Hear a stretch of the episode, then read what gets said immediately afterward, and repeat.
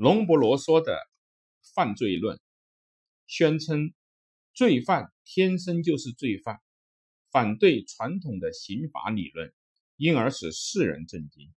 作者与主动犯罪应得到惩处的正统派刑法理论相反，认为罪犯并无自由意识，而是命中注定的。他的某些理论成为现代犯罪学研究的开始。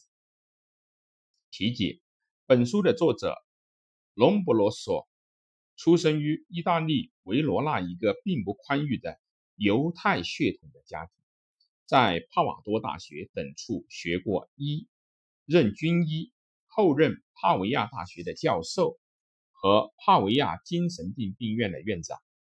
1876年发表《犯罪论》一书，转到特里诺大学任教。犯罪论引起了极大的反响，得到菲利、加罗法洛等的支持，形成意大利犯罪学派，在刑法的刑事社会学派中具有巨大的力量。隆布罗梭也曾致力于刑罚制度的改革，有人称誉他是罪犯的派因。一七九八年五月二十四日。帕因将巴黎精神病院的患者从枷锁中解放了出来。隆博罗说，反对将激情罪犯和偶然罪犯关进监狱，这也赋予了缓刑制度以及理论的依据。相反，他主张天生罪犯即是初犯，也应该处以无期徒刑，对罪行法定主义持否定态度。隆博罗梭认为啊，对极端的天生罪犯应该处以死刑。他的学说中关于天生罪犯身体特征的观点，并没有被以后的研究所证实，其隔代遗传以及对野蛮人的观念亦没有被证实，因而受到了各种批判。姑且不论其学说是否完全正确，他开辟了对犯罪现象的。实际研究却为现代犯罪学所继承。概要：犯罪人类学的起源。隆布罗梭说，1870年，他在帕维亚的监狱和精神病院对精神病患者和罪犯之间的不同进行了几个月的研究，但没有获得显著的成果。一天，他在抹抢劫罪的头盖上发现种种隔代遗传的。异常情况，在后脑部中央处有一个颇大的凹，小脑中的丘部和下等脊椎动物一样肥大。他发现这一点以后，一下子就领悟到了犯罪的本质和起源。所谓的犯罪，就是再现野蛮人和下等动物的属性，并且他又联想到很多可以给予论证他的。假说的事实，特别是关于犯人的心理，例如犯人嗜好纹身，使用特殊的言语，激情特别，是报复心刚一涌上就立刻消失，因缺乏预见能力，貌似勇敢，但又胆怯，时而好动，时而怠惰等等。以上是隆博罗说在晚年。回顾开始研究犯罪人类学史的体验，他根据这种思路进行了六年的研究，并成了有激烈争议的人物。他在1876年发表了《罪犯与人类学、法学和经济学之间的关系》，此书成为犯罪学新的出发点。犯罪研究的革新，犯罪一直是神学。伦理学和法学的思辨对象，这种研究的主导思想是一种正义观。作为自由主体的人，如果其自觉地从事罪恶的活动，则应该予以谴责和惩处。近代的费尔巴哈的刑法理论也解答了对于聪明的利己主义者个人如何在观念上引导，使其遵守法律秩序的问题。隆博罗梭是个医生，并且是以犯人作为研究对象的医生。他还是在康德实证主义和达尔文进化主义强大影响下的19世纪的科学主义者。他推出了不同的见解。提到犯罪现象的实际研究，在他以前的有过人像学、骨相学的犯罪者论和零星的实证性研究，还出现过凯特尔社会统计学的研究。但是，以罪犯个人为出发点。从正面对犯罪现象进行系统的研究，隆博罗梭的业绩则是划时代的。本书没有论述过后来的刑法学所系统总结出来的那种刑事社会学的一般理论，但每一页都有通过对犯罪的观察和统计资料所得出的丰富的事实。本书的第一部分是历史的叙述。另当别论。第二部分为实质的内容，从犯罪的病理学解剖和测定开始。首先提出是将一百二十一个意大利的男性罪犯的头盖骨，摩鲁瑟利测定的一百一十六个正常人的头盖骨，阿马迪和曼迪加测定的两百一十二个正常人的头盖骨进行比较的问题。于是，先将一般犯罪和常人的头盖骨的容积等做比较，接着将盗窃的、强盗的和欺诈等犯人的头盖骨相互比较，以及正常人和精神病患者的做比较。其结论是，罪犯，特别是以盗窃犯的头盖骨容量比常人和精神病患者的小。以罪犯的身体做同样的比较。特征有额部扁平、脸部左右不对称、左左撇子多等。忽然，如果从面相来看，按隆布罗说的说法，盗窃犯眼小，而且眼神慌乱，似乎总是在寻找什么，并时时的斜眼，鼻子歪斜或者低平，胡子稀少和。额部狭窄，杀人犯眼神呆滞，有时充血，鼻子大，鹰钩下颌突出，卷发，唇薄，犬齿大。诈骗犯人乍一看显得善善良，眼小，鼻歪，常常是少年白头。通过直观，连少女也能够看透罪犯。这是出于从祖先那里继承的遗传直觉能力，尤其是视线，很能够表露潜在的犯罪性。杀人犯的眼睛暗藏阴鸷的凶光，与随时准备行动的猫的视线比较相似。天生罪犯，隔代遗传。隆布罗梭虽把罪犯看成是生理学和心理学上的特殊类型的人。但不认为所有的罪犯都是如此。在本书中，他将罪犯分为天生的罪犯、畸形的罪犯、精神错乱罪犯和偶然、偶尔的罪犯，特别是最后一种属于正常人的范围。最初，隆博罗说认为天生罪犯占全部罪犯的百分之七十，以后认为百占百分之四十，最后在一八九九年出版的。罪犯犯罪的原因和教治一书中修正为百分之三十。第三部分，天生罪犯是从纹身这一问题开始的。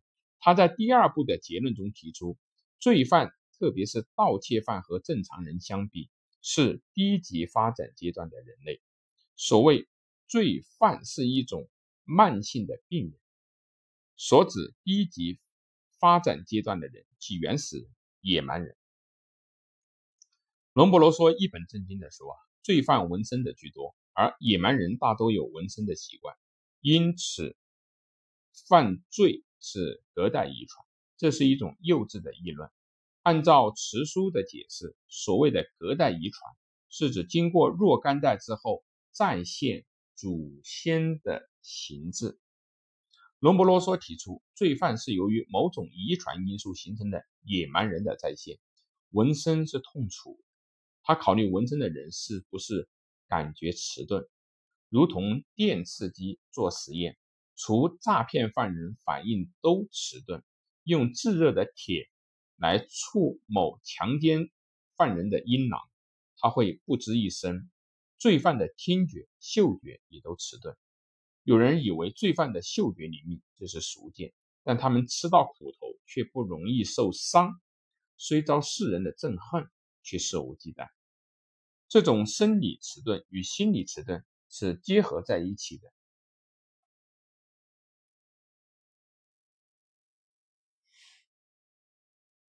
某个杀害生母的罪犯，在母亲尸体旁的床上安然大睡；另一个男子杀害苦苦求饶的妻子后，眉飞色舞地谈说起情景。罪犯不仅对别人的死，就是对自己的死也持无所谓的态度。有的微笑着走向了断头台，有的在行前两小时还要炸鸡，有滋有味的大餐一顿。这种态度酷似野蛮人。野蛮人用敌人的骷髅助山取乐，无道德意识，翻脸无情和复仇心强烈。但他的这种说法并没有多少确实证据可以证。对这种反祖的野蛮人罪犯，说什么永恒的正义？是形而上学者的痴人说梦，这正是龙布罗梭所要说的结论。其他，我们不要认为此书过于难懂，如当做一般的读物来看，实在是一本饶有兴趣的书。举例如下：一、学者和艺术家的犯罪。龙伯罗说另有《天才与疯狂》一书，他把天才也看作是一种异常的人。因而认为，在学者和艺术家当中，也有天生的罪犯，是理所当然之事。在本书的结尾处说，名人本人就是有实力者，或者周围有着实力者的保护，他们的罪犯犯罪很难被抓住，故而他们的犯罪多没有暴露出来。在第二部分专设了一章论述他的犯罪。一般说来，艺术家比学者犯罪。为多，塞内加和培根的侵吞罪虽无确证，但外科医生丹马确实犯了盗窃和用毒杀人罪而受到刑罚。剧作家艾贝鲁杀害妻子，姆雷特因猥亵罪而受刑罚。卡卡萨诺瓦的回忆录里面描写了自己的威胁和欺诈行为。韦庸虽出自名门，但纵情酒色，被情妇驱逐后，因饥饿而盗窃。米开朗基罗的弟子、天才雕塑家切利尼，性喜殴斗，几度杀人。有名的萨托是个骗子。第二，黑手党。隆博罗说，对被传为某些侠义行为的意大利黑手党毫不宽容。黑手党的目的只在于掠夺他人的财产，其收入来自于小商人和玩乐场所的抽头和斗殴的调解、走私和赌博、贩卖劳工，进而盗窃、恐吓和抢劫。有时装出一副站在弱者立场反抗专制政治的姿态，但那只是不过是干坏事的伪装而已。其政治活动也是如此。一八六六年，跟随加里波第党的黑手党，到一八八六年成为反动派，继其民政。黑手党成员大部分为青年和男子，他们有规定的制服、戒指、项链、发型和帽子，也有特殊的暗语。其戒规极严，禁止传播同伙罪行。为销毁罪证，大量制造假证等等是最基本的规范。如有违背，则处以严刑。无论哪一种情况，使用暗语、统一的装饰和热衷于复仇，都属于隔代遗传而来的野蛮人的行为。第三，罪犯和宗教。有人说，宗教是对犯罪冲动的意志。罪犯因不信奉宗教而犯罪。这是不了解实情。菲利统计的两百个犯罪中，说自己是无神论的仅一个人，其余的都信神。有的甚至说我是奉上帝之命当小偷的。还有这样一个谚语：盗窃亦有守护神。在两千四百八十个纹身的犯罪中，有两百三十八人的纹身是宗教内容，所以他们所信奉的宗教并不限于在教堂里所传达的东西。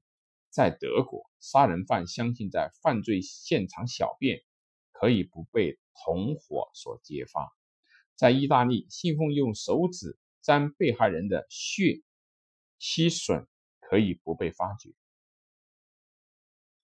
第四，狱中的文艺，在酒精中毒一章中有亚当偷食了禁果，难道不是饮酒的象征吗？等等有趣的描述。这类故事在本书中。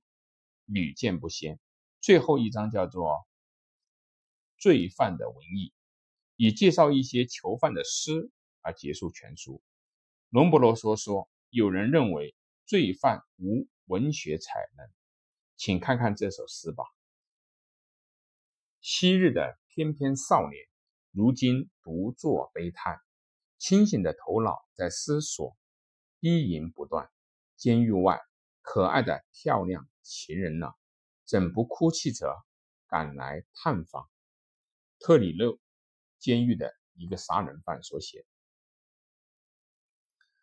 妈妈，我想喝一杯您平日递给我的牛奶。今天您一在墓中长眠，您把我舍弃。他现在已经走到了路的尽头。”作者不详。欢乐日子已逝。今天身陷囹圄，无有亲友探视，跳蚤是我的老我，使我不得宽裕。维帕亚监狱的一个囚徒